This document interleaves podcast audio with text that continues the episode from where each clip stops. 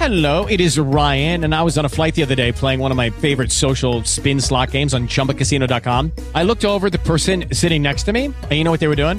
They were also playing Chumba Casino. Coincidence? I think not. Everybody's loving having fun with it. Chumba Casino is home to hundreds of casino style games that you can play for free anytime, anywhere, even at 30,000 feet. So sign up now at chumbacasino.com to claim your free welcome bonus. That's chumbacasino.com and live the Chumba life. No purchase necessary. VGW Group. Void were prohibited by law. See terms and conditions. 18 plus. Oye Siri, búscame información sobre el sistema métrico decimal. La tienes en el libro de matemáticas páginas 142 y siguientes. Oye Siri, ¿dónde está mi libro de matemáticas? El libro sigue en el montón de escombros de tu habitación. Oye Siri, ¿me traes la merienda? Que no me llames Siri, que soy tu madre narices. Anda, termina los deberes y recoge tu habitación, que está hecho una escombrera. Oye Siri, ¿cómo se va a Valladolid? Oye Siri, ¿a qué hora es el partido del Barça? Oye Siri, ¿cuánto es 0 dividido entre 0? Oye Siri, ¿tienes novio? Oye Siri, oye Siri. Ay, por Dios, me tenéis hasta la manzana. Me voy a coger uno de estos días la conexión wifi y me voy a fugar con Alexa. Hasta luego, guapos.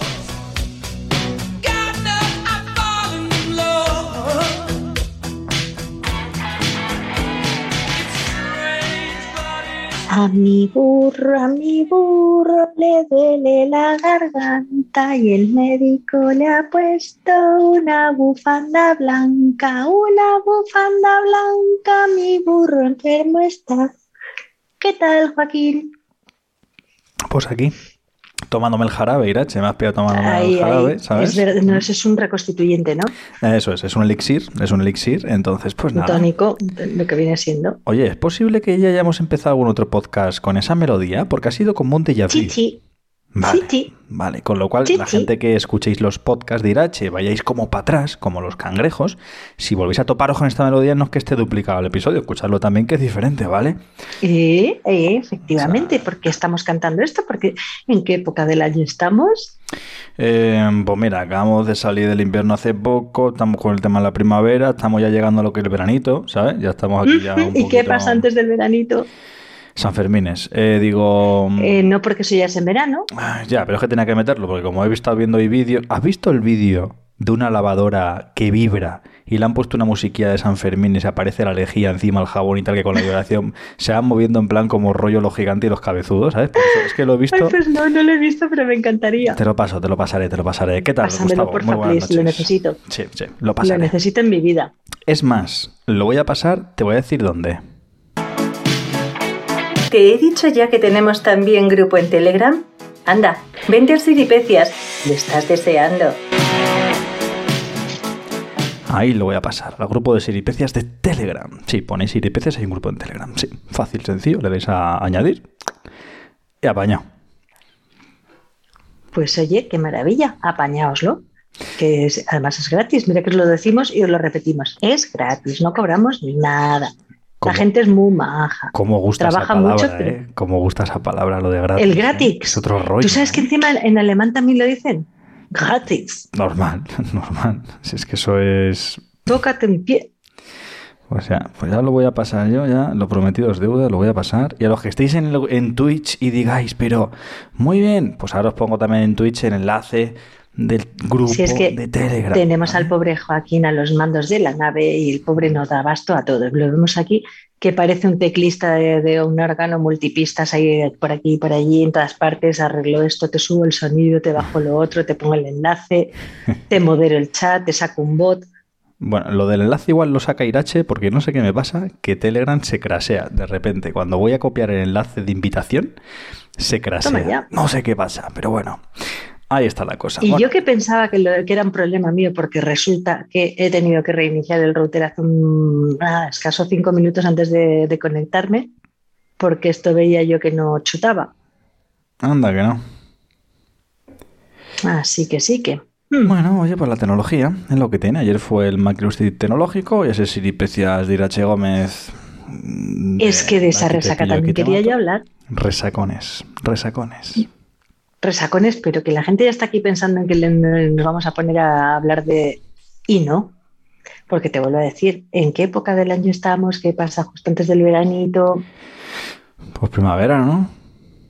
De primavera, sí, cuando se acaba la primavera, allá por junio, antes del 21, que es donde oficialmente se supone que empieza el verano, que suele pasar.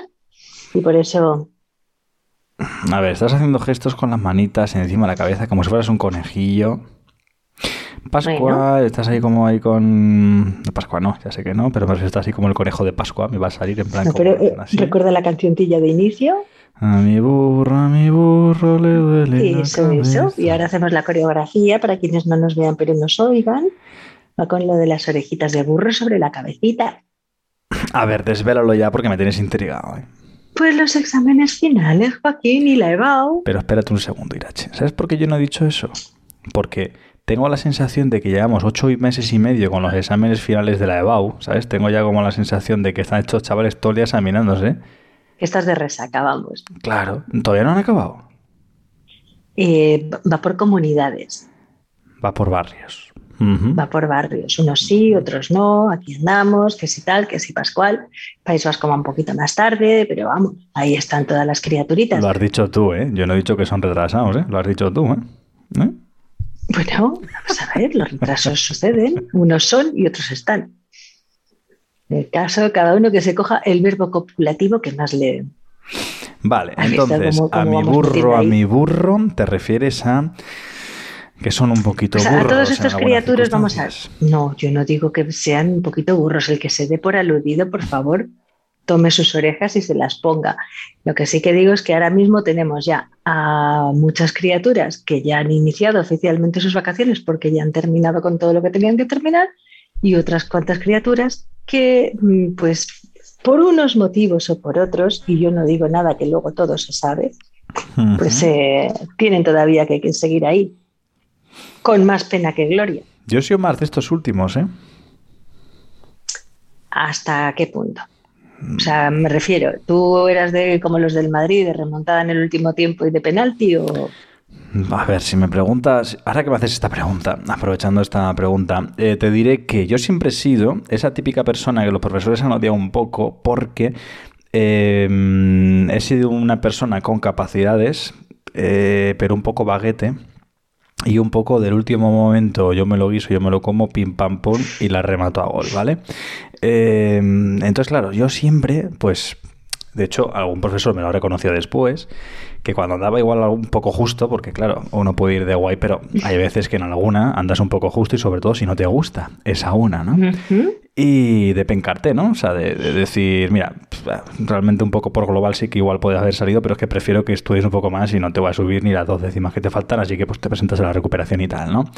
Y... Pero yo me tomaba muy a gusto, yo me tomaba muy tranquilo. Igual tenía una, y bueno, pues con una, pues entiéndeme, no es castigo. pues bueno, sin más, ¿no? Entonces yo siempre he sido un poco de ir un poquito a remolque, pero, pero por tonto yo. O sea, es decir, que yo Es me un mal bastante extendido. De hecho, selectividad fue un descojono. O sea, es decir, eso fue un, un nada. O sea, un sprint, pero de... pero de tomo y lomo, ¿eh? o sea, Pues yo que fíjate que bueno. recuerdo, vamos, o sea, a mí no se me ocurría qué más tenía yo ya que estudiar. Vamos a ver, pues si yo he ido todo el curso muy bien, me lo sé, me lo sé, me lo sé, ¿qué más tengo que estudiar yo ahora? Que me pongan el examen ya y acabemos con esto.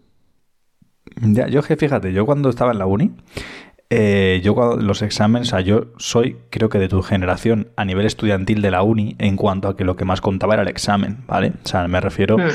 No a nivel de, de cómo se fomentaba el tema, el reparto de temarios y demás, sino me refiero a que tú y yo hemos estudiado en una uni en la que la dureza de la universidad era superar una prueba, superar un examen. ¿no? Sí, sí, sí, tal cual. Eh, de hecho, solían ser mm, un par de. O sea, el examen final, luego sí que había el típico parcial, según el profesor contaba o no contaba, es decir, que bueno, pues había ciertas cosas, ¿no?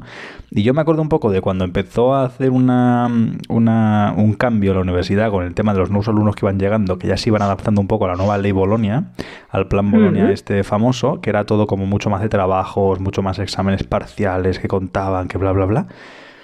Y yo decía, pero si nos ponen un examen final, tope tocho ahí, ¿cómo os mete presión en el cuerpo para estudiar? Es decir, ¿cómo podéis ir estudiando de a pocos si no hay una fecha en la que te la juegas? Es Eso que es pana. se diluye. Si no hay tensión, se diluye la emoción. Entonces era como... A mí en, el colegio me pasaba lo mismo. Exámenes en Navidades, ¿vale? Pues tú dame 15 días antes que me lo como. ¿Por qué? Porque ya estoy, 15 días. ya estoy en tensión. Claro, ya estoy en tensión de examen ahí. ¿Sabes lo que te quiero decir? Si no hay esa tensión. De hecho, yo siempre decía, ¿pero qué estáis estudiando? ¿No veis que eso os va a olvidar la semana que viene porque no hay tensión? Yo siempre he vivido con esa historia. ¿eh? He sido... Igual era mi excusa. Eres de los de atracón y vomitona. Mm, Un estudiante bulímico. Uy, lo que me ha dicho. Uy, ¿Verdad? uy. Te pegas el atracón, luego lo vomitas y chimpún. De hecho, Bulimia. Irache, en lengua, en tu caso, como se dice ahora, en lengua castellana, ¿vale? Porque yo antes decía lengua y ya se entendía, ¿sabes? Pero ahora hay que decir lengua Bueno, mientras castellana. no digas lenguaje, Buah, chaval, mítico lenguaje. En lengua castellana, yo me acuerdo que nos habían chapar a nivel de literatura, eh, pues bastantes tochos, ¿no? De, autores, todo este tipo de cosas. obras, Y- años, movimientos. Y yo para ir a jugar a fútbol le tenía que decir a mi madre la lección de pe a pa. Entonces yo me la memorizaba de pe a pa y cuando te digo irache de pe a pa es con comas y puntos. Ujú. Punto Y- párrafo aparte. Y te la leía como si fuese algo que me estuviese inventando y casualmente cuadraba todo al compás, ¿vale? Eh, o sea, entender ni torta, pero ahí tenías tú. Es que no me gustaba. Entonces yo me lo memorizaba y lo soltaba. Y tuve que repetir dos veces, dos exámenes, porque el profesor decía que había copiado. Y digo, pues, y hubo un follón a nivel del director y demás, y, y con mis padres y tal, plan de que, esta, que yo estaba copiando, pero que no me estaban pillando.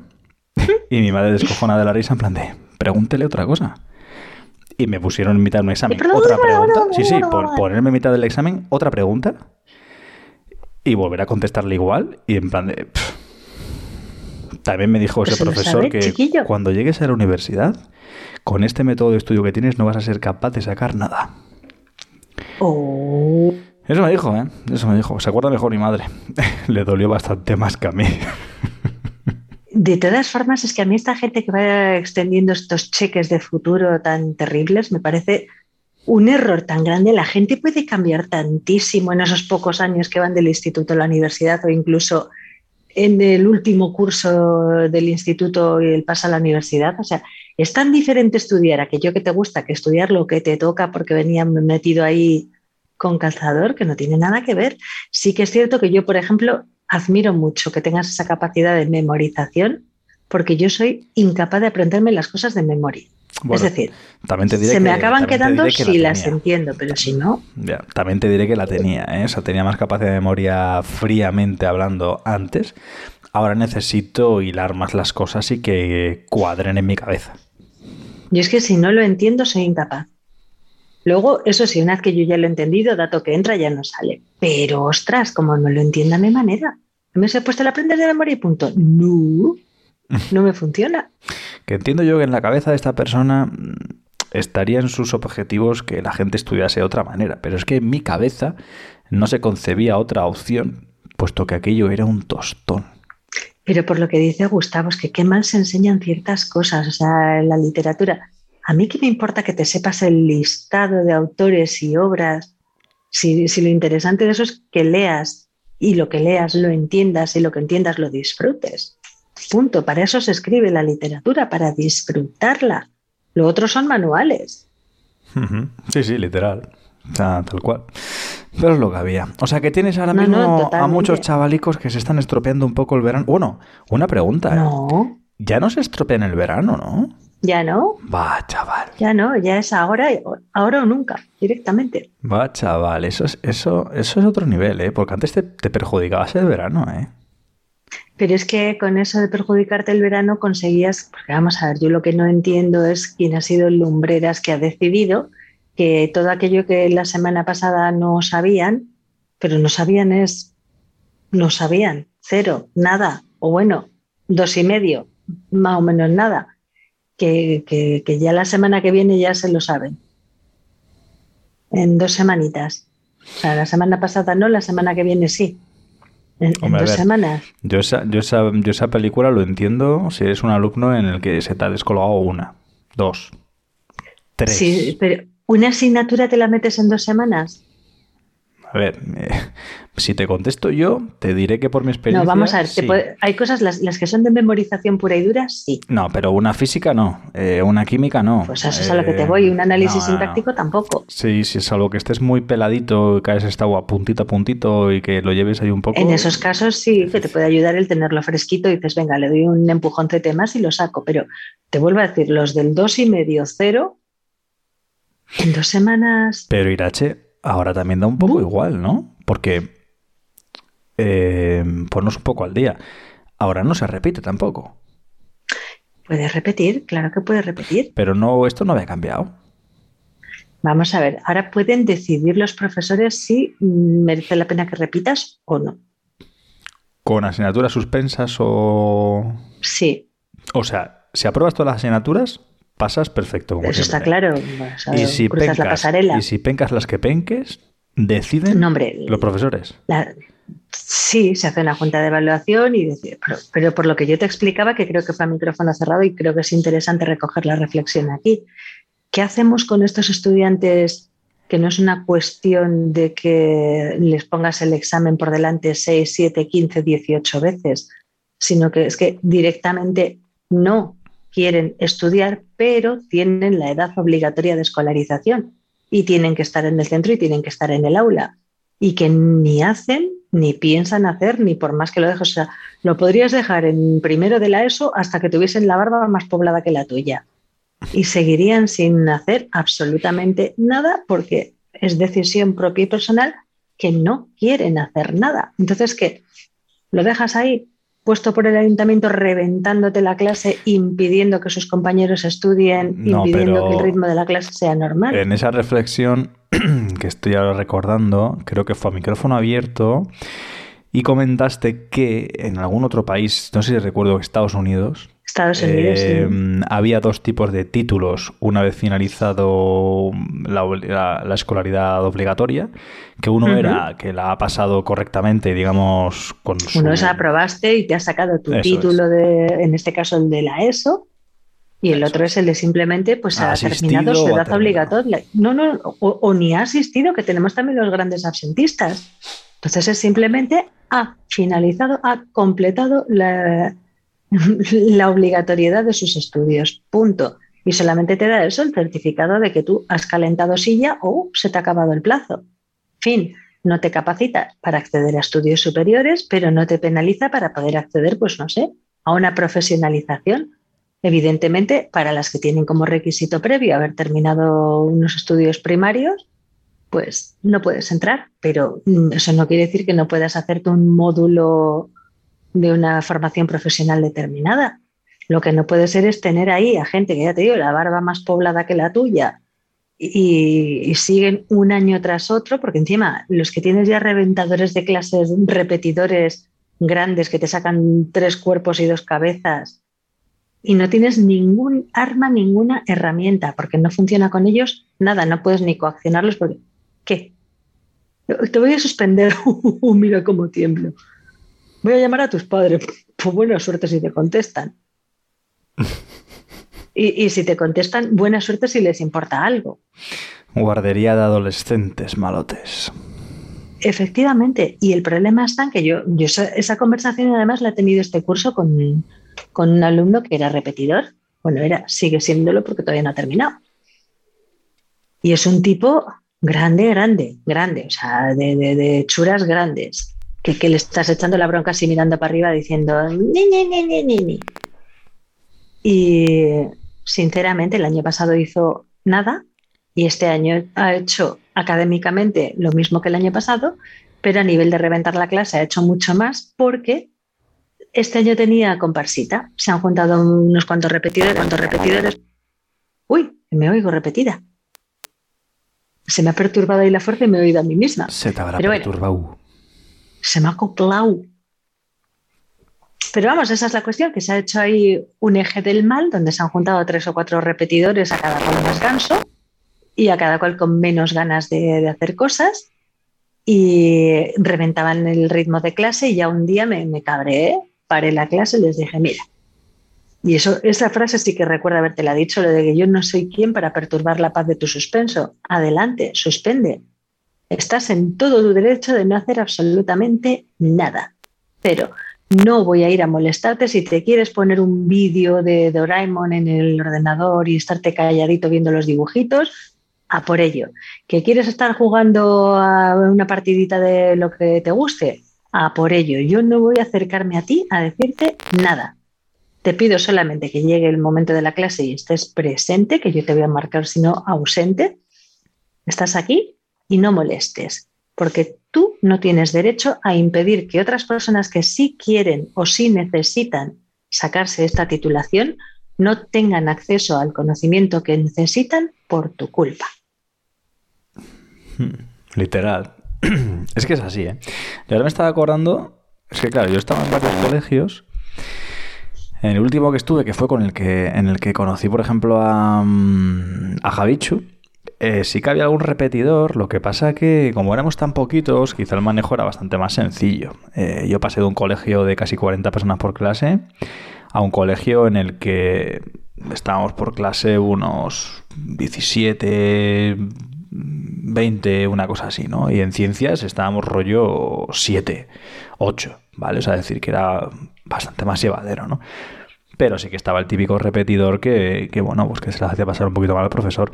Lo que pasa que no me identifico con lo que estás diciendo, Irache. Es decir, el problema mío para poder empatizar con los alumnos que ahora mismo están en la situación que estás comentando, es que eh, veo una diferencia muy brutal entre lo que yo viví como alumno por esas edades a lo que tú estás transmitiendo.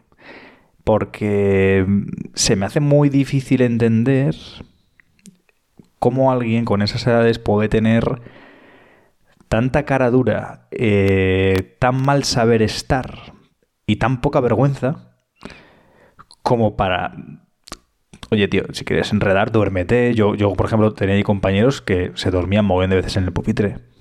Y ya está, se han dormido, pues el profesor de repente les da una bofetón en el, en el, en el pupitre para hacer ruido y que se despierten, ¿no? Típicas cosas así más inocentes.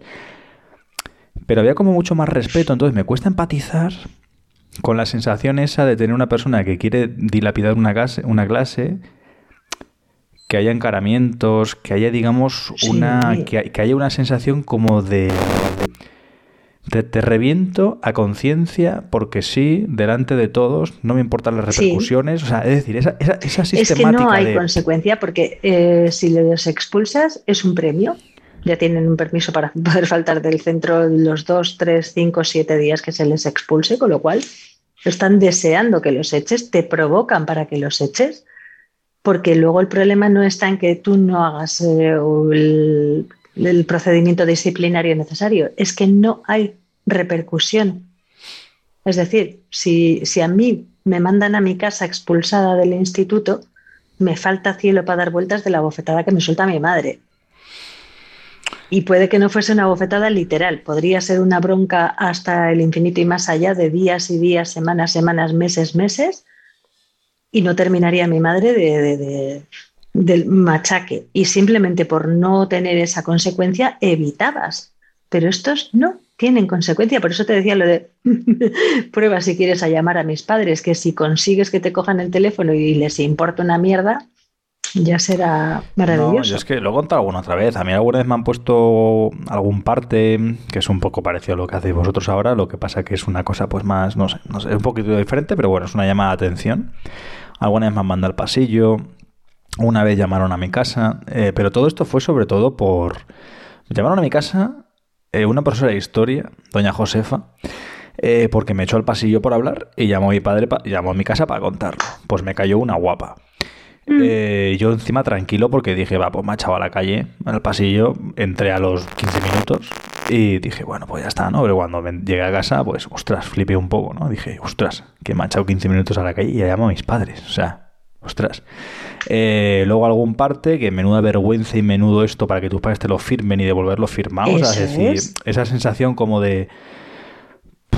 les he fallado a ellos, ¿vale? O sea, en plan como mm. de... Mm, ostras, eh, eso, por eso te digo que me cuesta mucho empatizar con lo que hay ahora, porque de ninguna de las maneras consigo encontrar un hilo que nos una desde el punto de vista de... Es que, es nos imposible. parece totalmente extraterrestre, pero yo, yo hoy conversación con uno de los que yo llamo mis niños, porque es un chaval que, que yo lo veo más un ser desvalido que una mala persona. Es un chaval que está perdido, totalmente perdido, o sea, que, que le falta esperanza de poder hacer algo con su vida y por eso ya ha decidido que es un descarte social y se auto boicotea, así de claro, porque capacidad tiene para hacer mil cosas, pero se auto boicotea y se priva él a sí mismo de oportunidades de mejora.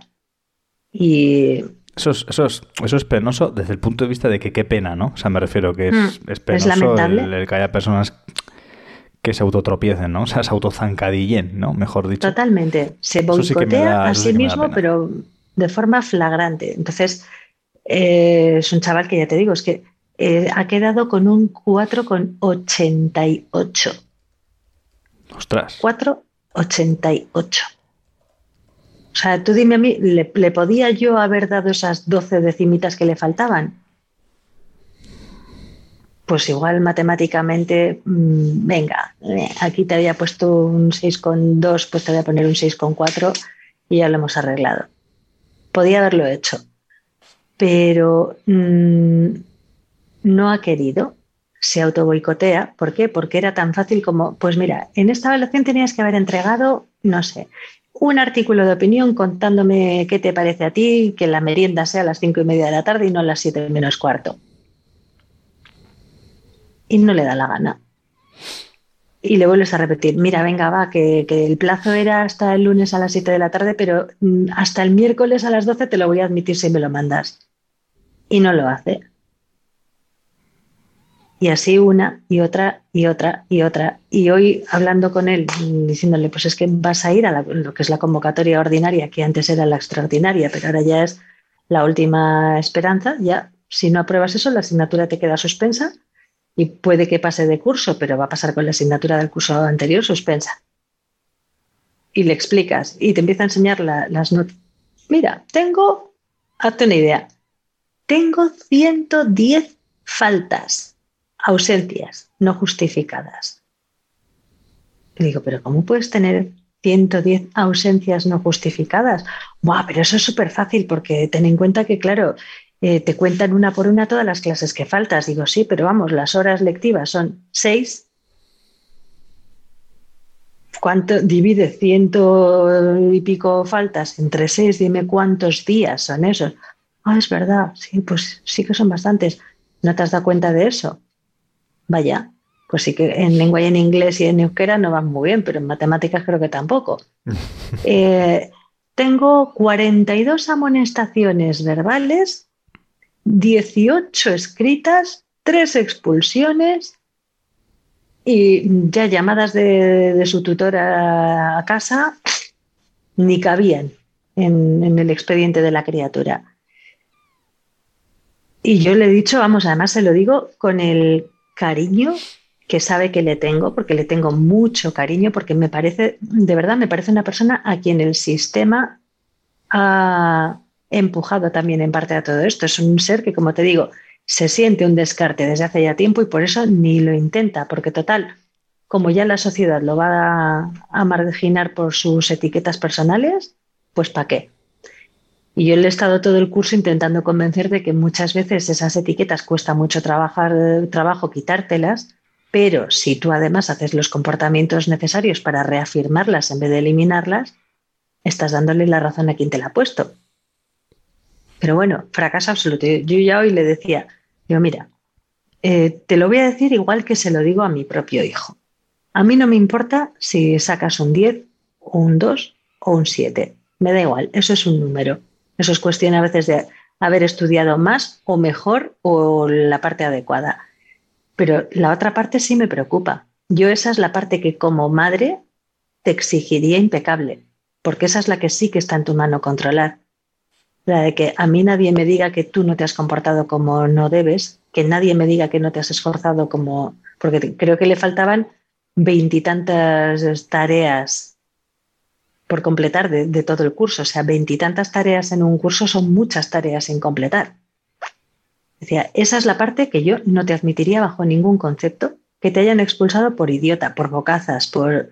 Porque vamos a ver, que un día te has pasado y has hablado un poco de más, nos ha pasado a todos, todos. Tienes, es mucho más interesante estar hablando de lo bueno que está el que te gusta en ese momento que de la sintaxis. Yo soy la primera que lo entiendo y no suelo tampoco ponerme demasiado borde, a no ser que ya sea un comportamiento retador. Es decir, si te pillo charleteando ahí, eh, venga, céntrate y ya está.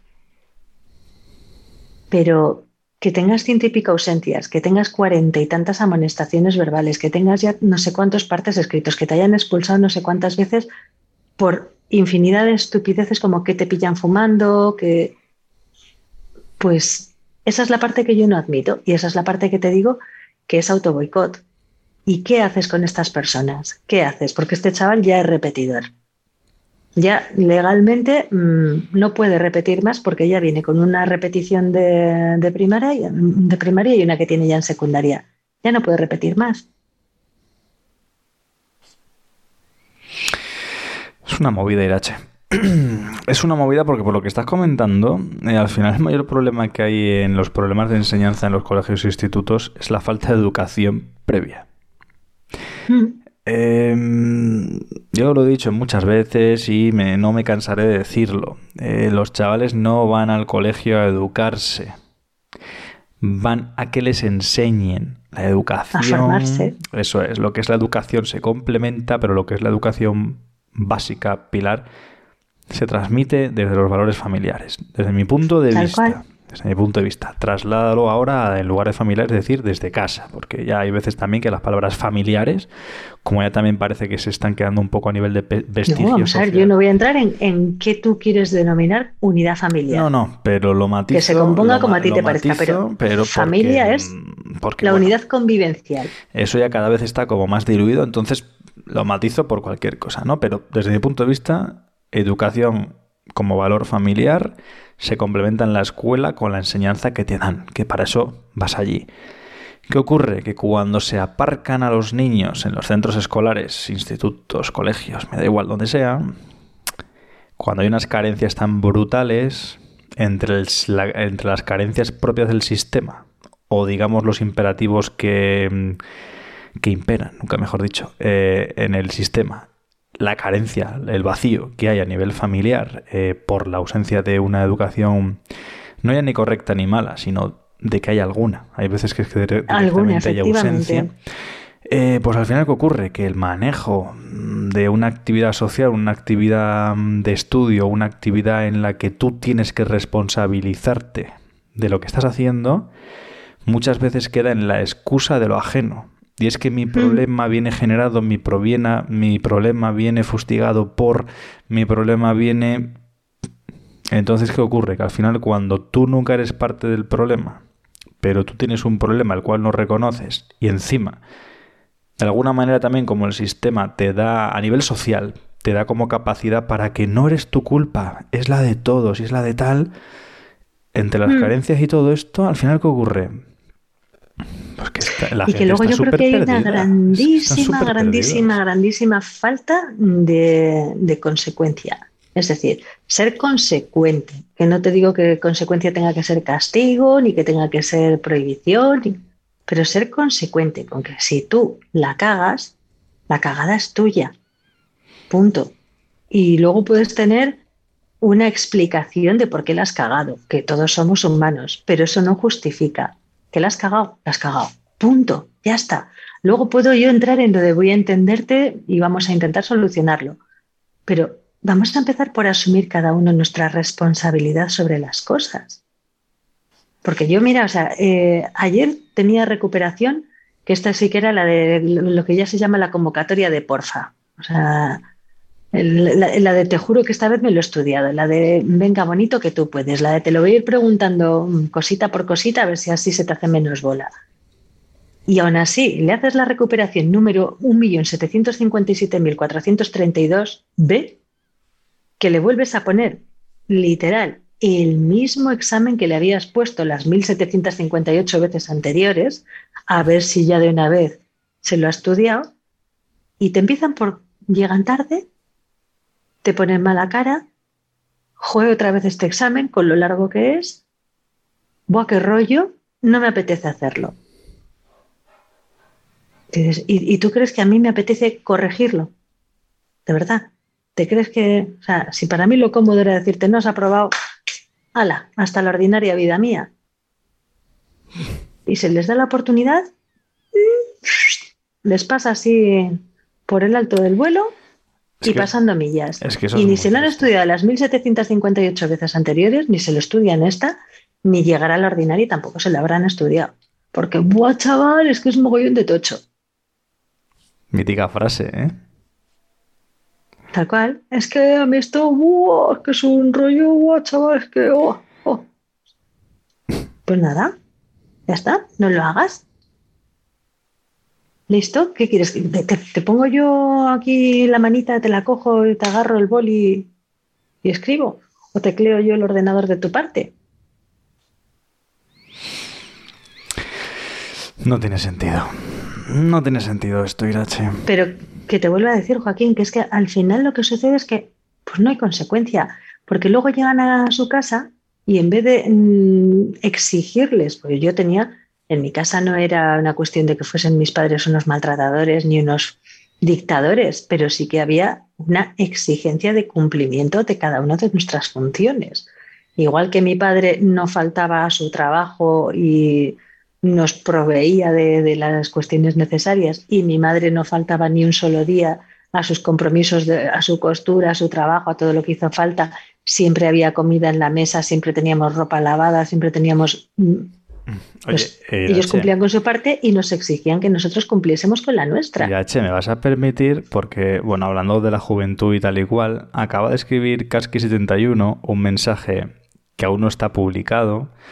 Eh, dice, el tema es que quien les hace entender que tener una educación es básica para tener un bollo y aceite para vivir, este mensaje acaba de ser retenido en el chat Por el bollo.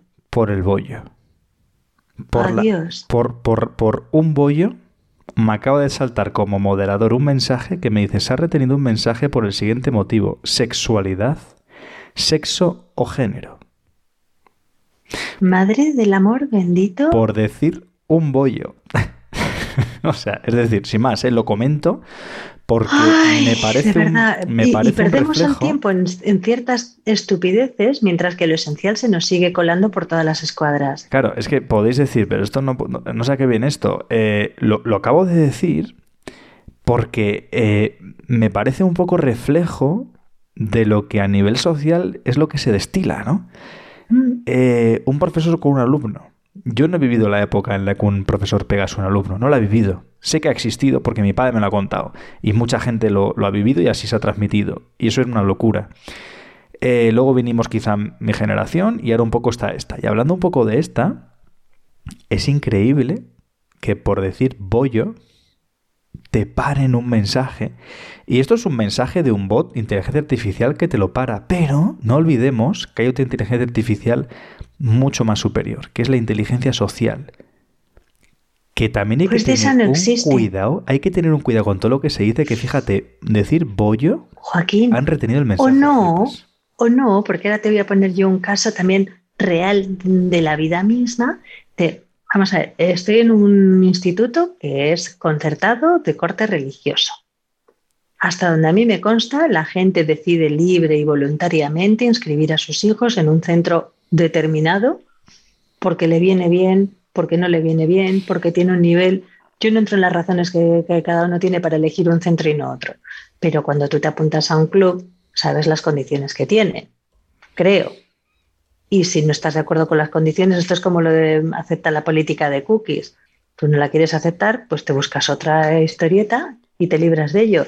Que decides, a pesar de que igual no estás al 100% de acuerdo con las políticas de cookies, que te las comes, pues hasta el final, bonito mío, no hay parte A que te conviene y es así y parte B que esta no te conviene y te las saltas. Vale, pues en este colegio de corte religioso se celebran dos misas al año, una ya por Navidad y otra ya por final de curso, a las que mm, es obligatorio asistir.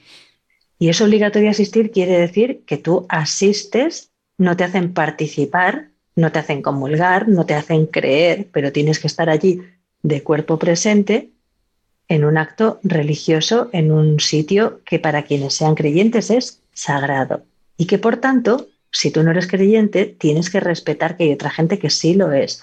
Vuelvo a decir, ¿quiere decir esto que a mí me parece que todo el mundo tiene que creer? No, para nada, pero igual que si yo asisto, pues no sé, a tu discurso de, del tabaco y decido yo que voy a ir a verlo, tengo que respetar que tú estás hablando y yo me callo, pues tú vas al rito este y por mucho que no estés participando activamente ni en la fe, te callas y te comportas. ¿A ti te parece que se puede decir al lado del confesionario a una compañera, esto, un muchacho a una compañera, que se pone de rodillas cuando toca, ya sabéis quienes eh, seáis practicantes o hayáis ido alguna vez a misa, sabéis que hay partes de la ceremonia en las que el, el celebrante pide que la gente se ponga de rodillas o se ponga de pie o se siente. Bueno, pues se pone la muchacha de rodillas y le dice a su compañero con estas voces tan profundas que tienen los muchachotes en estas edades. Ah, eso, ponte, ponte de rodillas, que así es como a ti te gusta. ¿Qué en la animal? iglesia. ¿Qué animal? Pero a ti te parece que eso es una animal. animalada. ¿Qué animal? Pero, pero, pero, no, pero, pero, Joaquín, pero vamos a ver que esto es una conversación privada y, y- y mi libertad de expresión, ¿qué? ¿Y, cómo se te ocurre amonestarme? Y es más, lo amonestas, le pones el anexito, explicas el acontecimiento, que sí, jajaja, risas mil, porque oye, vale, ingeniosísimo, jajaja. Contado en una tasca con un par de cubotas, jajaja. Si te pongo en contexto que es una criatura de 13, 14 años que le suelta esta salvajada a su compañera en mitad de una misa, a mí deja de hacerme tanta gracia. O sea, yo sinceramente no me gustaría que ese chaval que ha dicho semejante cosa fuese familiar mío. Pero si fuese familiar mío y a mí me llega esa notificación, te aseguro que no lo justificaría diciendo, es que mm, no tenía por qué haber estado ahí porque nosotros no somos creyentes. Y como ya con eso te han quitado totalmente las herramientas como profesor y como centro, porque pues eso se vuelve a quedar sin consecuencia, porque ya te han invalidado a ti como docente, te han invalidado a ti como autoridad, porque papi y mami te han dado carta blanca para volver a hacerlo. Yo voy a decir justo lo que lo que acaba de decir Casky71. A mí lo que me fastidia, ¿sabes qué es? Y esto me sale también más de una vez. eh, hay un miedo muy perdido en cuanto... O sea, antes la iglesia era una iglesia muy diferente. Al menos la percepción que tenía de ella. Ahora, porque me refiero, antes no se te ocurría hacer eso. Ahora lo haces. Mm, Con, además, derecho a hacerlo. Eso es, mi Vale. libertad de Con expresión. derecho. Pero tú te vas a otros templos religiosos de otros dioses, de otras culturas y religiones, y no lo haces. Ojo, que aquí no quiero abrir debate, ni quiero comentar No, nada no, pero como si es que el debate, Joaquín, lo estás no explicando con una limpieza aséptica. Eso es. Entonces, el tema es que por un lado, sí que me parece. mm, Dentro de la conversación que un padre puede tener con un profesor, me parece que eso que tú has dicho que te dijeron puede ser una de las frases que el padre te diga, pero siempre y cuando sea al final como coletilla, después de haber reconocido que lo que ha hecho su hijo es algo que no se puede consentir. Y dentro de lo que es la conversación, poder decirte, y de todas maneras, nosotros no comulgamos con esto y si fuese posible, es decir, de alguna manera tratar de decir, oye, pues mira, nosotros con esto no comulgamos y si es posible, pues para otra vez, para que no se repita esto, que vamos a procurar que no se repita, bla, bla, bla, pues tal. No, es que es una obligación y tal. Vale, ahí se queda, ¿no? Pero que ese sea, que lo hemos dicho también muchas veces, hoy en día, ¿hay algún problema con un chaval? De hecho, es más, yo me temo el día en que yo tenga, mi hija tenga algún problema con alguna niña o algún niño, de ir yo a hablar con sus padres, de ir nosotros a, ver qué ha pasado, y que en lugar de que haya un diálogo constructivo, reconocedor de cuál ha sido el problema y de que de si es mi hija la que ha cometido el problema o ha sido al revés, sino que yo lo que me temo es directamente un enfrentamiento. O sea, eh, desde el punto de vista de Efectivamente. ya hay un confrontamiento, ya está, pam. ¿Sabes? Es como Sí, sí, sí. Pero porque hay progenitores que son incapaces de, de admitir y aceptar que sus hijos son, ya no voy a decirte ni buenos ni malos, pero imperfectos, como todos los seres humanos. Y van a cometer errores, unos más graves, otros menos graves. Y que en cualquier caso, eh, si tú y yo tenemos, y te digo el tú y yo porque pues esto es un claro caso de tú puedes tener una postura, yo otra, tú eres padre, yo soy madre, eh, nos podríamos encontrar en un momento determinado en la posición de que yo fuese profesora de alguna de tus hijas. Pero tú y yo se supone que nuestro interés común es que a esas hijas tuyas que tú estás educando y yo tengo que formar, eh, tenemos que hacer un frente común para sacar lo mejor de ellas en su potencialidad, tanto intelectual como civil. Sí. Y, apoyando, y que por tanto apoyando- yo no debo eh, ir contra ti, Claro, ni tú contra mí, porque apoyando lo tenemos que ha hacer frente común. dicho apoyando lo que ha dicho Mary Jo eh, tu colegio de qué corte es Religioso, pero es lo que yo decía. Está, desde el primer día que se han apuntado a los chiquillos, ya lo saben. acabas de firmar un contrato con una institución de ese corte ¿de qué te asombras capullo?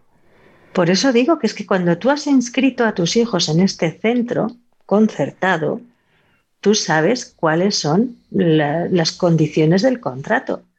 Y tú has decidido libremente que tu hijo va a estudiar en ese centro y no en otro. Y quien no quiere, porque lo vuelvo a decir, yo no soy quien abogue porque haya que promulgar más eh, o beneficiar a los concertados religiosos frente a otro tipo de instituciones educativas que exista la libertad de oferta para que cada uno elija lo que más le conviene. Pero si tú decides apuntarte a un club, te apuntas con todas las consecuencias que tiene. No para, no, mira, a mí la norma 3, esa no, es que no, no me viene bien. Yo no, esa no la pienso cumplir. No, Yo es que esto, por ejemplo, no lo entendía cuando a ti en los primeros días de clase una profesora eh, te explica eh, cómo se va a basar su puntuación a nivel del curso. Ejemplo, los criterios de eh, evaluación. va a haber tres exámenes finales para las tres evaluaciones. Va a haber un examen parcial liberatorio en cada mitad de cada evaluación. Y para poder presentaros al parcial tenéis que entregar eh, de manera libre y cuando queráis dos trabajos sobre pa, pa, pa. Ujú. ¿Y no podemos entregar solo uno y presentarnos? Pues no. Si te acaba de decir que son dos, son dos. Criterios de evaluación. Aquí pone que Entonces, a mí, yo solo, es algo que he tenido siempre tan claro. ¿Qué hay que hacer para aprobar esta asignatura? Mi pregunta siempre es: ¿qué hay que hacer? Aparte de sacar un 5 en el examen final, me refiero a un 5. Un 5 o más Sí. para, para aprobar. Sí, sí. Tener el- los puntos requeridos para ser Eso apto. es, pues si quieres llegar con menos materia, haz un trabajo y aprueba el parcial. Eh, si no quieres hacer eso, no lo hagas, vas al final y punto. Tal cual cual. Bueno, pues tú te haces tu esquema y cumples los checklists que el profesor te, te manifiesta. Efectivamente. Déjate de negociaciones. No, Déjate es que de la, la negociaciones. negociación, hay, hay momentos en los que no ha lugar a negociación. Porque O sea- te vuelvo a decir, o sea, tú vas a subirte a un autobús, ¿tienes o no tienes billete? Si tienes billete, no subes. O tienes Bueno, el billete o el dinero para Depende, pagarlo. porque tengo derecho, porque es que yo No. en la vida eh, tal sufrió mucho y me meto y ya lo Sí, sí, pagaré. yo soy, soy- como decíamos nosotros por aquí cuando yo era joven, yo voy de verde porque soy guardia civil. Pero que me parece todo estupendo, pero no. O sea, yo recuerdo en la segunda evaluación, requisito imprescindible. Fíjate que además lo hacía por su beneficio. Tocaba Renacimiento, o sea, el inicio del Renacimiento y la Celestina. Tampoco era tanta la materia.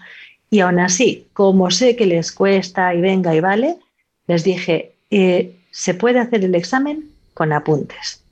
Eso sí, los apuntes tienen que ser del puño y letra de cada uno de los estudiantes. No me vale fotocopia de, no me vale impreso de ordenador, tiene que ser de tu puño y letra propio. Material propio. Tú tienes tu esquema, te lo puedes dejar sobre la mesa y hacer el examen con tu esquema, pero de tu puño y letra. Ya, a mí me- esto me está recordando ¿Quieres un saber, poco ¿Quieres saber cuántos vinieron con el esquema? uno o cero. Pues más o menos. Y requisito imprescindible para poder presentarse al examen era el día antes del examen presentarme el cuaderno con las 15 tareas que habíamos hecho completadas. ¿No has hecho las 15 tareas? no puedes hacer el examen. Pero es que yo puedo, no, 15 tareas. Hay 14, te falta una. Termina la 15 y luego vuelves. Hmm, Tal cual.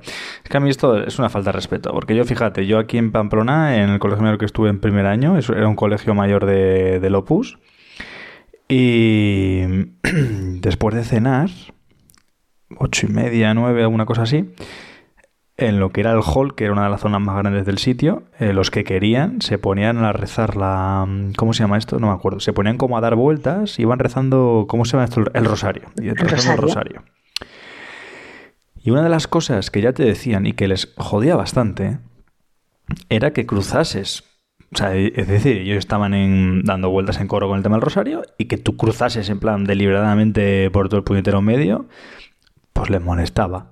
Ya te lo decía del Ujú. primer día, ¿no? Claro, ¿qué ocurría? Que estaban entre, entre mí y la puerta de salida, porque yo a las 9 siempre, normalmente me iba a jugar al fútbol sala con los amigos. Tenía que salir. Bueno, pues yo salía todas las noches por ahí y nunca les jodí. ¿Por qué? Porque pasaba como podía entre ellos y la pared sin hacer ruido, es decir, yo era invisible Mm, para ellos, pero había compañeros que también venían a jugar conmigo a fútbol, pasaban por el medio dando toques al balón, eh, botándolo, eh, Dando ya por saco. armando escándalo. Entonces, ahí tienes un ejemplo de, tío, estás en un sitio, hay unas normas, no son negociables, Efectivamente. saca tu y educación más, y cúmplelas. ni Punto. siquiera está, les están exigiendo que participen de ellos, No, no, no, simplemente no, que jamás. respeten que otros lo hagan. Así como hay gente que pueda pensarlo o haya tenido experiencias diferentes, yo hablo siempre de la mía. Jamás, jamás he tenido absolutamente nada. eh, al revés, Pues ha sido todo fíjate, Joaquín, bien. hasta qué punto hemos llegado allá al ridículo más rotundo. Tenemos gente, pues ya os lo he contado muchas veces, que es un centro de, de- de muchísima internacionalización. Tenemos de todas las confesiones, de todas las razas, de todas las religiones.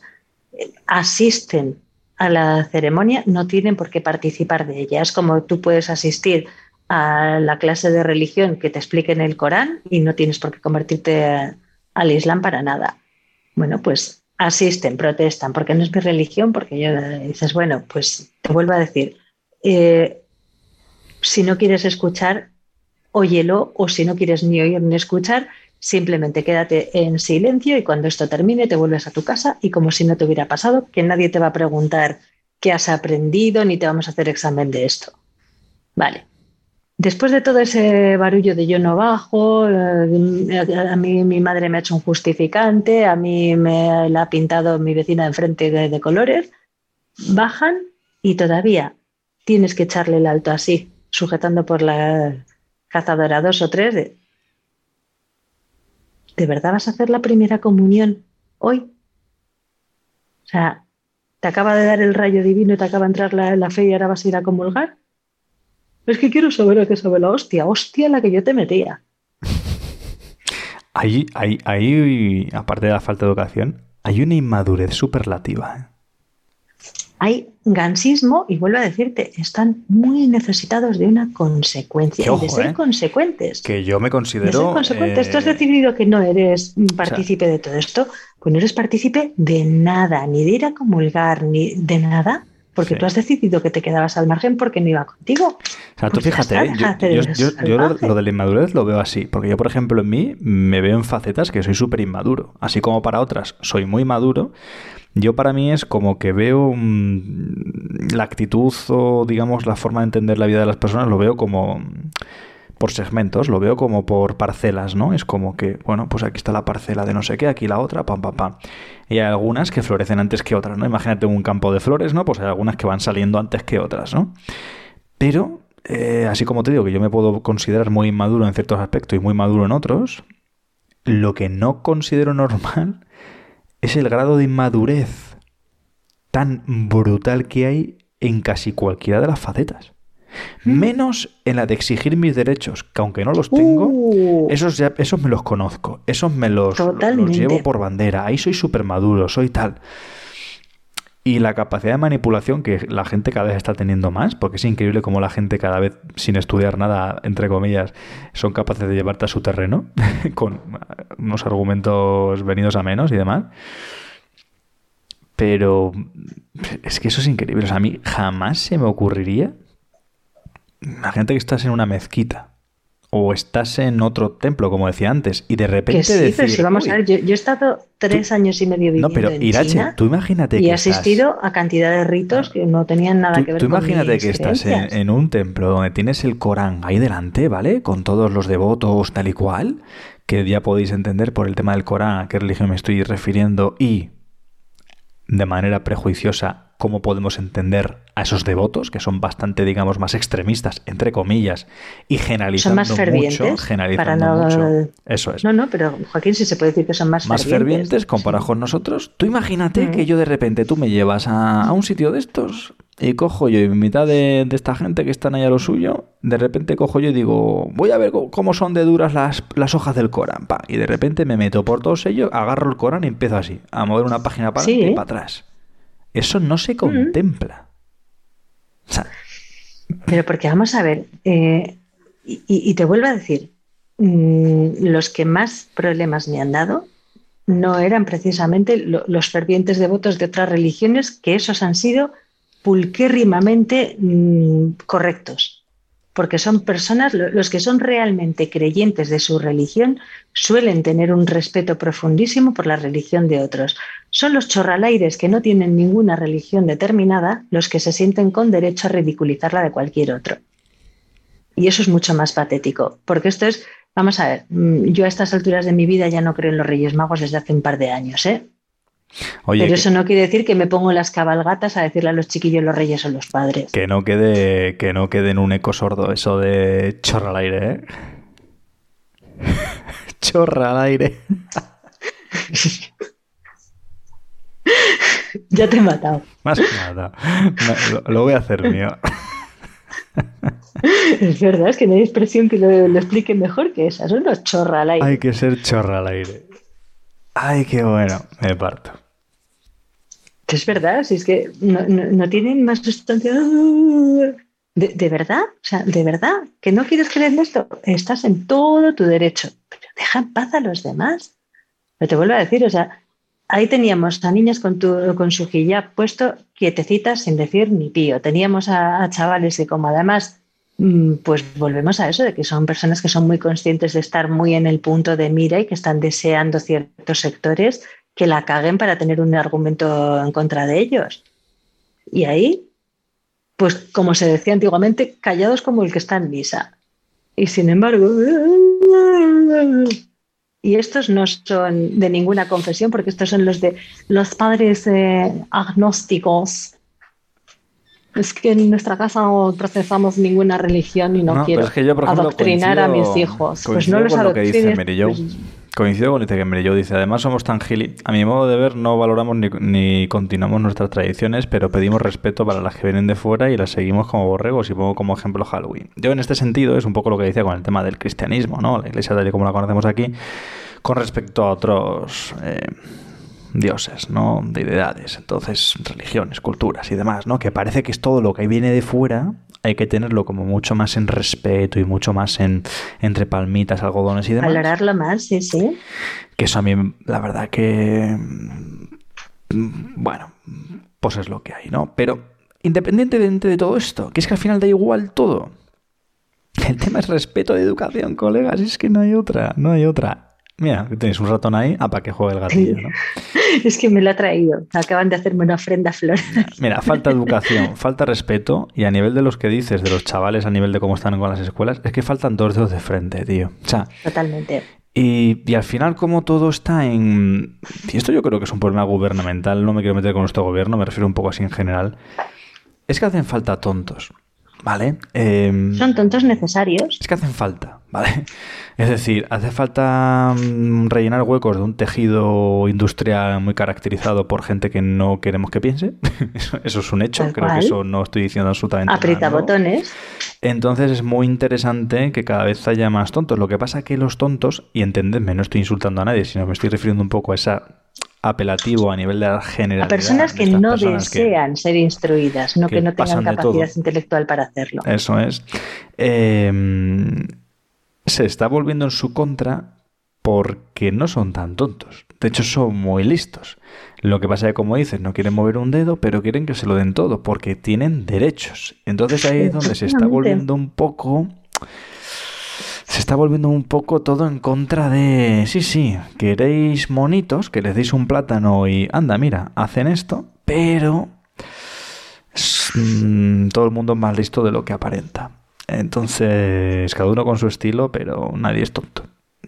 No, no, y que no es casual y no es al azar. Y yo por eso es por lo que planteaba ahí lo del resacón, porque claro, yo ya tengo el, resacón de todo un curso viendo tontacadas y por eso retomaba la cancioncita del burro, porque es que eh, luego dicen que los profes tienen muchas vacaciones, pero te digo yo que si os cuesta aguantar a vuestros propios hijos, métete 27 todos juntitos, cada uno de un padre y una madre, y cada uno con su mochilita de, de moviditas y, y ala. Y intenta luego enseñarles algo aparte de mantenerlos con vida hasta el final de la hora. Pero más allá de todo eso, el resacón ya viene por, por el acúmulo de impotencias que se te van echando a la espalda, porque al final vas viendo eso. O sea, al gobierno le importa un pepino cuando hace sus reformas educativas, le importa un bledo que todas estas teorías que sacan en los despachos sean luego inviables en un aula, porque no hay ni materiales, ni recursos, ni medios, ni forma de implementarlo, ni seguimiento. Hágase. ¿Cómo? Ah, eso ya como se te ocurra. En las familias no hay tampoco ninguna voluntad por hacer un poco de frente común, ni de tener un objetivo eh, conjunto para que lo que se busque y se prime sea el desarrollo de ese sercito que estamos intentando convertir en un adulto funcional por ambas partes. O al menos llámame inocente si creo que ese sería el objetivo a alcanzar. A nivel de alumnado se les sigue insistiendo muchísimo, porque yo el otro día casi le pido a Elon Musk que me pase los poderes de Twitter, pero para prenderle fuego, cuando una persona muy iluminada decide publicar en Twitter eh, cinco castigos que tu profesor te puede intentar querer imponer, pero que son ilegales. Y tú diciendo, claro que sí, por supuesto, nos vaya a librar el cielo de cometer la tropelía de mandarle a alguien a hacer algo que sea ilegal, como por ejemplo mm, copiar frases, que es un absurdo y es una ridiculez, pero pues igual no sé, yo, yo no le mando nunca a nadie copiar frases, pero igual todavía hay alguien que cree que eso le funciona. Pues, ¿qué quieres que te diga? Si no tenemos ninguna herramienta punitiva, porque el castigo, no, el castigo es malo.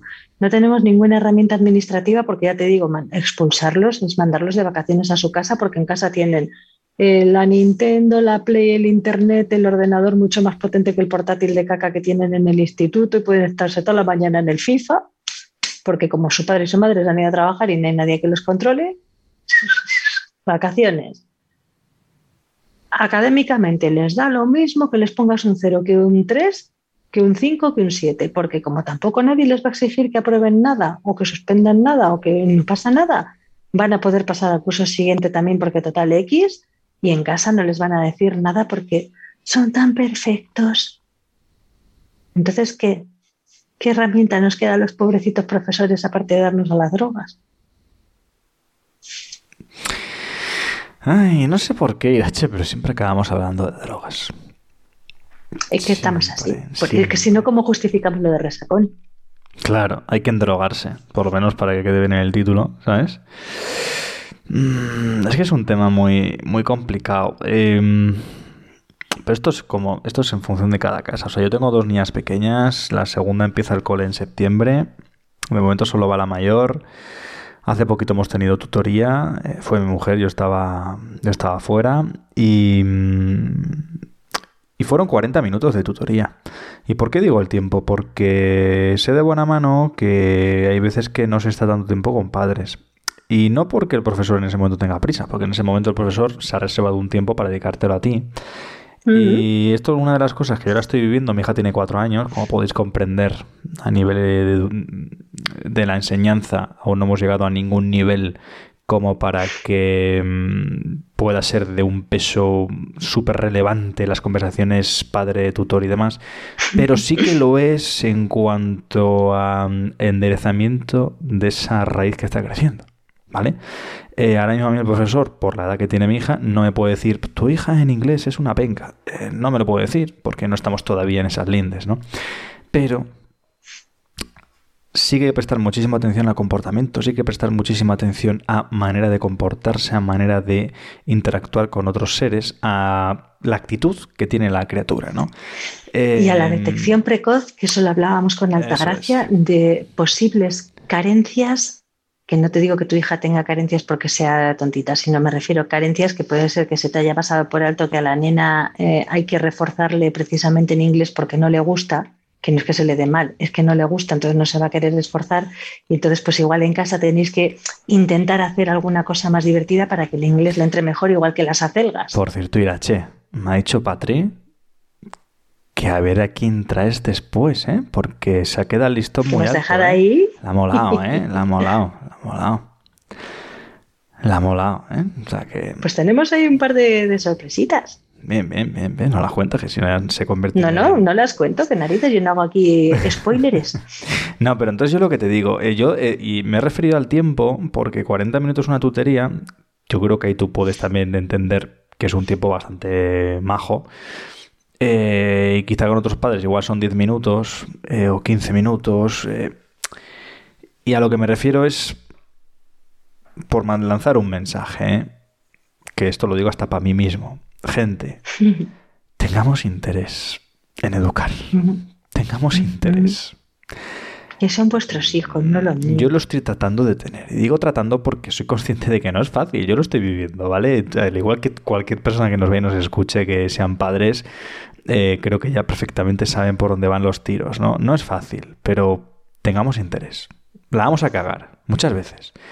Pero creo que hay que tener interés. Y hay que tener interés porque tú has decidido traer esta criatura al mundo, ¿no? Entonces, O igual no lo has decidido, pero oye, ya está aquí. No, no, yo digo que la has decidido. Porque como No, ahora te me- pero por eso te digo, yo pero digo que es que sí. hay mucha gente que igual. la- No, la pero Irache, yo digo que has decidido tenerlo porque ahora hay muchas herramientas para poder tomar decisiones incluso muy a largo plazo. Ya sabemos por dónde voy y no me quiero meter en ese terreno, pero, No, pero por eso te digo que, que igual todo te ha fallado y al final te has visto con una criatura que tú. Pero mm, mala suerte. Bueno, de alguna Mala manera, suerte. de alguna manera Tú como adulto tienes la responsabilidad, que vamos a volver a lo de ponerle a cada uno su grado de responsabilidad.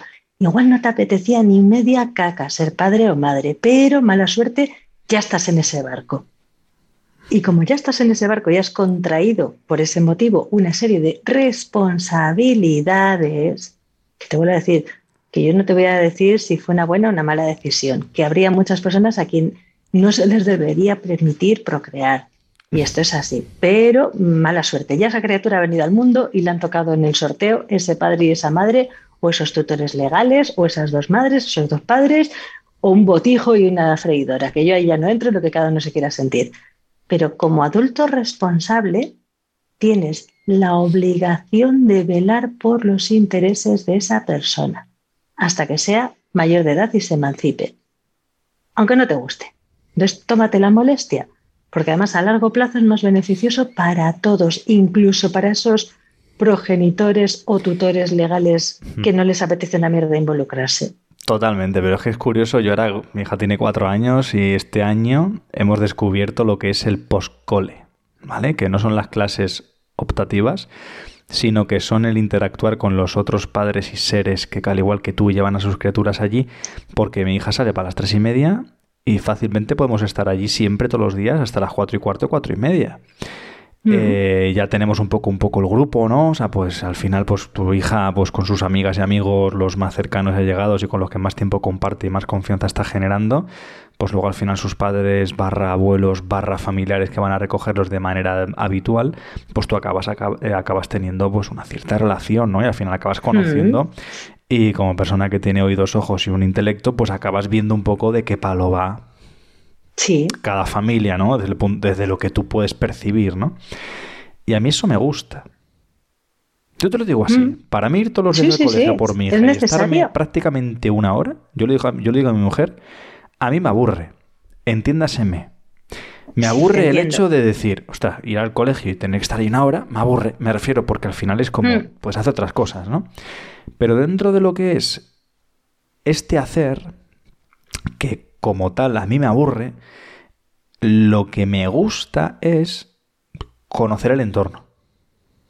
Esa indagación motivada Ahí por la casualidad y el pasar tiempo de manera porque sí con el resto de personas, ¿no?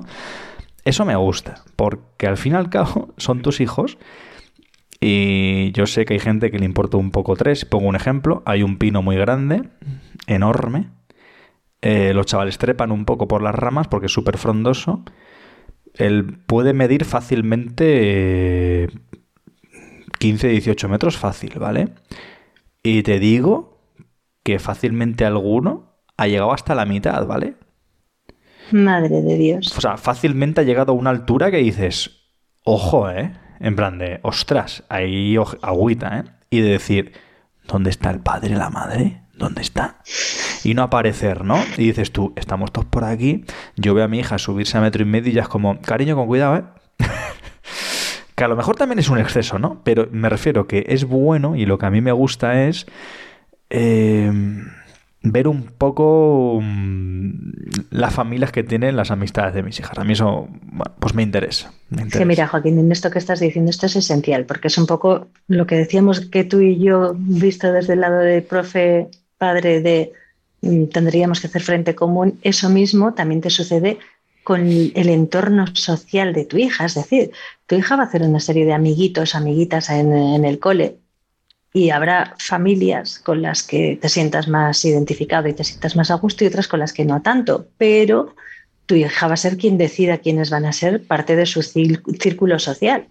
Entonces, va a tocarte compartir tiempo con estos. Te va a tocar, antes Sí, o sí, después. sí. Vais a tener que hacer horas de patio porque la nena va a querer quedarse. Sabes que has alcanzado ese nivel cuando ya tienes el teléfono de los padres de su mejor amiga. ¿eh? Totalmente, totalmente.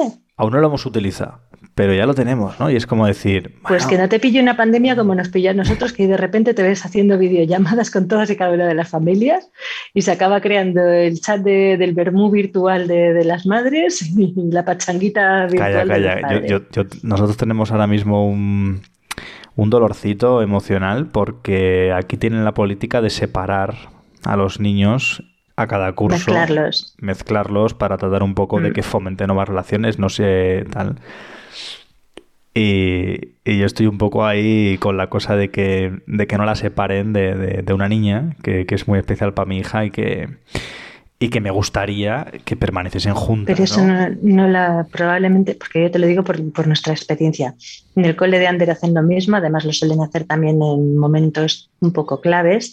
Lo hacen por varios motivos. Uno de ellos también es evitar que se etiqueten ya para siempre ciertos niños. Es decir, hay niños que igual pues de, chiquititos tienen una mala gestión de las emociones y ya tienen el- la categoría de el que pega. Y eso era el que pega cuando estaba pues, con cuatro años en el patio, que todavía no sabe igual verbalizar lo que le pasa, pero con seis años ya lo ha superado y es otra persona. Pero como arrastra la etiqueta del que pega y ya lo tenían marginado desde que estaba en infantil, pues acaba llegando a la segunda etapa de primaria con esa etiquetita. Entonces, para evitar este tipo de, cositas, pues se mezcla se les da como la oportunidad de, de poder reinventarse cada curso desde su ser de ese momento y no de su pasado.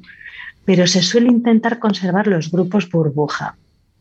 Es decir, en el, caso de, de mi hijo, por ejemplo, que yo hablo de lo que sé, eh, ellos formaron un grupo sólido de cinco amiguitos, cinco además que, que tú los ves y no entiendes cuál es la conexión. Porque no es que digas son los cinco que juegan al fútbol, o son los cinco que no juegan al fútbol, o son los cinco que... No, cada uno tiene una cosa totalmente diferente de los demás.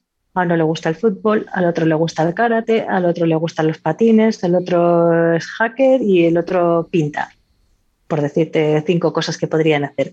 De personalidades totalmente diferentes, de actuaciones, pero que se respetan entre ellos, saben acoplar las fortalezas de cada uno, saben ayudarse entre ellos a superar las dificultades que cada uno tiene, son muy aceptantes de, esta diferencia y diversidad y además no es un grupo de estos cerrados que aquí también existe mucho, sobre todo en el País Vasco, lo de la cuadrillita cerrada que aquí ya no entra ni el aire.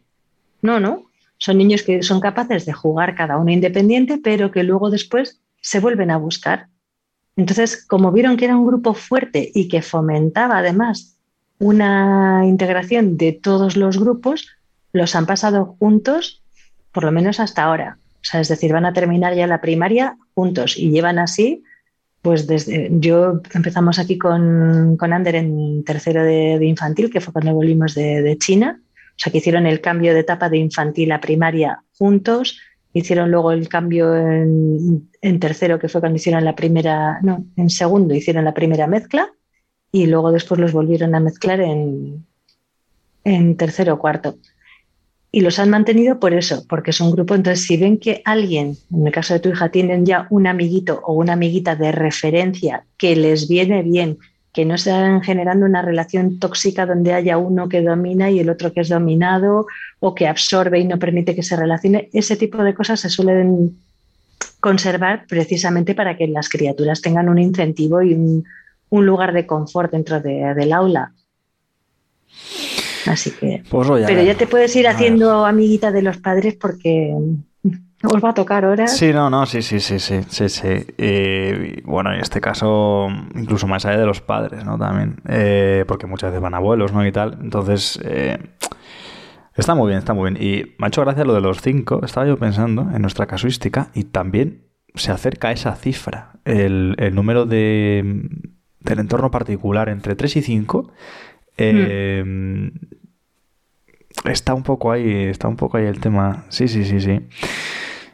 Y bueno, es bonito, es bonito verlo y, e implicarse. Yo reconozco, porque sí. sería bastante hipócrita por mi parte no decirlo, eh, yo cuando voy a buscar a mi hija, en lo que es el hecho de pensar en la obligación de tener que estar, ¿vale? En plan de ese tiempo allí, pues eso a mí me... A ver, no me gusta. Creo que es difícil que te mole, ¿no? Desde mi punto de vista. Pero ya una vez que te metes y coges un poco el lado constructivo de lo que estás haciendo, esa parte ya sí me gusta, ¿vale? O sea, decir, sí. esa parte ya sí me gusta y la disfruto y, y, sin problema, ¿no? Pero sí que es cierto que, que comprendo mmm, que sea difícil interesarte difícil. o implicarte al 100%, pero es que... Eh, es que no hay otra. Pero es ¿eh? obligación. Es que no hay otra. Es, es que, que no hay obligación. Otra. Es que es parte de, del trato de has traído a estas personitas a tu vida, que ya te vuelvo a decir, igual no querías, pero amigo, enhorabuena, aquí las tienes. O sea, yo, fíjate. Yo te digo que yo he pasado horas en el patio dando la cuerda, porque yo soy la madre que canta. Entonces, claro, o sea, y, y, mi hijo no jugaba a la cuerda, pero mi hijo quería seguir estando en, en lo que tú llamas el poscole, pues quería seguir por ahí pululando con los amiguillos, entonces la, las niñas que pululan, tú eres la mamá que canta, puedes dar a la cuerda y cantar, venga, y ahí te tiras tres cuartos de hora dando la comba y cantando las mierdas de canciones estas, porque pues tu hijo está feliz y ¿qué vas a hacer? ¿Le vas a impedir tú la felicidad? Porque es que yo, mira, que puedo entender, si en un momento determinado tienes mucha prisa, bien, pero por sistema no puedes tampoco impedir que tu hijo socialice por tu incapacidad para hacer lo propio. No, y te vuelvo a decir, hay veces que igual se hace súper amiguito de los padres que menos te gustaban de los que había en el grupo. Pero enhorabuena a los agraciados, es con los que te va a tocar pasar mucho tiempo porque es quien, quien ha elegido a tu hija entrar en su círculo. Sí, sí, sí, sí. Es así, es así. Y yo una de las cosas, lo que estaba diciendo un poco esto, que me estaba valiendo hasta como reflexión, eh, yo me he enfadado mil veces, eh, he podido levantar también un poco la voz, he podido, pues eso, eh, salir un poco de ciertos cánones y yo muchas veces pensaba, digo, cuando yo veo esto en, otros, en otras familias, cosa que no me gusta nada, se sentirán igual de mal que yo ahora por, por haber hecho esto. Y, porque a mí el problema que yo veo es que muchas veces estas cosas son muy habituales, pero el problema es que no hay ninguna reflexión asociada. Y no hay ningún mm. tipo de algún remordimiento barra eh, reconcome, ¿no? De decir, vale, me he enfadado, vale, se me ha ido un poco de la mano, mm, voy a intentar que no pase. Volverá a pasar. A mí me ha pasado. Sí. Pero sí que es cierto Eres que humano. llega unos momentos en los que mm, ese autocontrol, esa experiencia y ese ir sabiendo ser padre, que nadie te enseña, eh, va dando sus frutos, ¿no? Eso es un poco lo que suelen decir, ¿no? De que tuve plantando, ¿no? Que, que luego ya pues irá saliendo, ¿no? Entonces, no sé por qué hemos llegado a este punto, pero para que no se conviertan en esos burros resacones, para que no haya esa resaca escolar, tenemos que empezar desde abajo a darles interés, a darles cariño, a permitir enfadarnos y luego que por lo menos haya una mini reflexión y decir, "Pff, esto hay que controlar de otra manera, Es que porque esto no va así. ahí yo creo que has llegado a un punto clave, Joaquín. Lo de tú como padre, como adulto, como persona, te vas a equivocar, como todas las personas, pero tienes que tener también la suficiente inteligencia para, como tú has dicho, reflexionarte, ostras, se me ha ido la mano. Porque todos hemos perdido los estribos en algún momento y a veces no era justificada la proporción de tu pérdida de estribos con lo que había pasado. Sueles pagar te tu pillan mal día, contra eso es, te pillan mal día y de repente por una tontería que no tenía tanta importancia, ¡boom! Montas un drama. Vale, pero luego toca la parte de darte cuenta de que lo has hecho mal y yo, desde luego, cantidad de veces le he dicho a mi hijo, perdona cariño, no tenía que haber dicho esto o no tenía que haberte tratado así o tenía que haber tenido más paciencia y no me importa en absoluto reconocer que me he equivocado porque eso también abre puertas para la comunicación que esa sí que te va a hacer falta también mucho tiempo si, si piensas estar con tu hija hasta que se independice. Porque si desde muy pequeño tú no creas esa capacidad para reconocer que te puedes equivocar y pedir perdón, ahora eso sí, después de pedir perdón viene lo de intentar que no se repita. Sí, Porque sí, no. si Sí, sí, sí. la- la- las diez primeras veces igual cuela, la número 11 no. Y eso también ellos lo aprenden, que si pedir perdón es algo que sale solamente mecánico como hola y adiós, no tiene ningún valor. Y aprenden a pedirte perdón, vamos.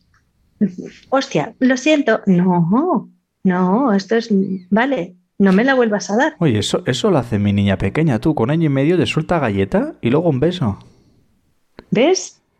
Y yo, pero, ¿y esta descompensa? Digo, pero esta. Es, es decir, hay veces, por ejemplo, cuando igual quiere pedir teta, pues igual la tiene Patri en brazo y le mete, o sea, le da como un golpe aquí, ¿no? Pero sí que es cierto que ahora que está, es verano, no, no lleva Patri camiseta, sino que igual lleva algún vestido, alguna cosa que digamos está un poquito más al aire el escote. Claro, ¿qué ocurre? Que su manita golpea contra la piel de Patri y suena como más a cachete, ¿no? Como más a, pum, a colleja, ¿no? Como digo yo. Sí, sí, Y sí. entre eso y que hay veces que se junta el que tú has movido a la niña y la niña te iba a dar con la mano, coge más velocidad y suena plas. Hay veces que es como in- interpretable de vaya cachetada, me acabas de pegar aquí en el escote y lo interpreta ya de alguna manera como que de alguna manera compensa y, y automáticamente es como que te da un beso, ¿no? En plan como de... en plan, "Ostras, ¿Qué ha pasado? Sí, no?". sí, sí. Que por un lado digo, ay, mira qué magia que se da cuenta. Y por otro lado digo, anda, mira tú, que va a ser una de pin, beso, ¿sabes? En plan como de... Ahí está. ¡Ah, hijo de tal! Era de broma. Entonces, ya, bueno, eso habrá, que, habrá que ir viéndolo, ¿no? Pero, pero tiene su tema. No, pero sí que, pero simplemente el hecho de que tú ya te tomes la molestia de observar y plantearte si es una cosa o la otra ya dice mucho, porque hay progenitores que no, no se dedican a eso, son che- todo perfectos. En la primera tutoría que fuimos Patri y yo, eh, pues cuando nos estaban, sí, porque fijaros, no sé cuánto, Alejandra, cuando da para aquí para allá, pues fíjate, cuando esto. Sí, no, sí, sí, pero es que esto lo hace porque esto, fíjate, y os habéis dado cuenta que esto también lo hace porque cuando ella dice y cuando esto lo hace y luego ella se queda así como pensativa y no sé cuánto, no sé qué, y además, como le contestes de esta manera, ella interpreta que y se queda tal, y nos decía la persona, dice, ostras, se nota que, que hay un trabajo ahí, ¿eh? En plan, como de decir, Efectivamente. La tenéis ya bien, bien calada, ¿no? Caladita. Y, y esto decíamos, hombre, pues, es, es nuestra hija, ¿no? O sea, es decir, hay otra opción. Esa, esa es nuestra pregunta, ¿no? Que es como... ¿de qué Pero es más complicada porque es mucho más fácil. eh, Es lo mismo que el, el- quienes se quedan al poscolegio que tú decías, pero se quedan en un rincón con su movilito por delante sin observar qué está haciendo su criaturita, sin interactuar con los otros padres. Pues eso y no estar es exactamente lo mismo. O lo que tú decías de que esté la criaturita subiéndose al pino y que no haya a la vista un adulto No, responsable no, que, que, esté le, que le he tenido que supervisando decir yo tema. al hijo del otro, nene, nene, ch, ch, ch, vete bajando ya, bonito. Vete, vete bajando ya un poco porque como tenga que subir papá o mamá, lo van a flipar. Bueno, pues yo mira, mm, ya vamos a cerrar con esto que ya es medianoche, es hora de que los peques se vayan a la cama. Eh, esta semana, y aquí está Merillo que, que lo puede decir, eh, hablando con Merillo precisamente, tenemos una conocida en común a la que yo conocí en un viaje, ya ves, unas vacaciones en Portugal, porque tenemos chiquillos de la misma edad, y en la piscina los críos orbitaron el uno hacia el otro y estaban ahí. Claro, el otro físicamente le daba 10 millones de vueltas a mi hijo, que mi hijo ha sido siempre mucho más sosegado y reflexivo, y el otro ¡ah! Lo empujaba, saltaba y no, saltaba. Bueno, pues el chiquillo hoy igual sale de la UBI. Porque la semana pasada, haciendo parkour traducido, haciendo el cabra por el pueblo, se ha caído desde un puente y se ha espachurrado el cráneo. Eh, que sí, que te digo yo que hay niños que son más movidos que otros, pero que con supervisión, sin supervisión, los resultados finales son bastante distintos, también lo dejo caer.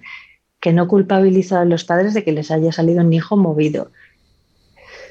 Pero, madre mía, lo de poner los límites lo tenemos muy complicado, lo de conocer a nuestros hijos y explicarles las consecuencias posibles de sus actos, lo tenemos muy complicados, que aun haciéndolo todo bien, los hijos luego toman también sus decisiones, pero si encima es que no lo hacemos bien, las decisiones muy difícilmente van a ser buenas.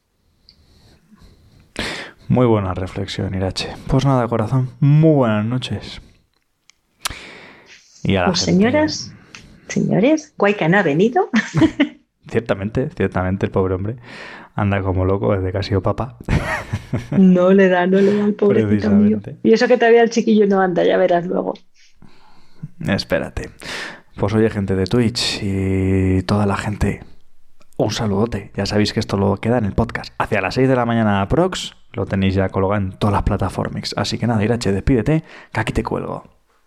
Pues nada, queridas, queridos, mil gracias por estar aquí. Que no os quede mucho resacón de nuestro programa. Y os esperamos la próxima semana. Besitos. Chao. ¿Te encanta la tecnología, pero tú no pareces gustarle tanto a ella? ¿Los chicos del Mac te están machacando con tanta sabiduría? ¿Necesitas desconectarte un poquitito pero seguir ligeramente conectado? Vente al Siripecias. Te estamos esperando en Twitch cada martes en torno a las diez y media, guayca mediante, y después en cualquier otro momento en Spreaker, en Apple Podcast, en cualquier plataforma. Vente al Siripecias, lo vas a pasar bien.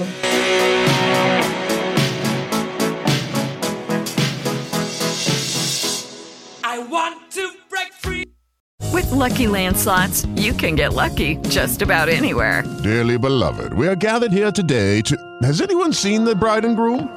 Sorry, sorry, we're here. We were getting lucky in the limo and we lost track of time. No, Lucky Land Casino, with cash prizes that add up quicker than a guest registry. In that case, I pronounce you lucky. Play for free at LuckyLandSlots.com. Daily bonuses are waiting. No purchase necessary. Void where prohibited by law. 18 plus. Terms and conditions apply. See website for details.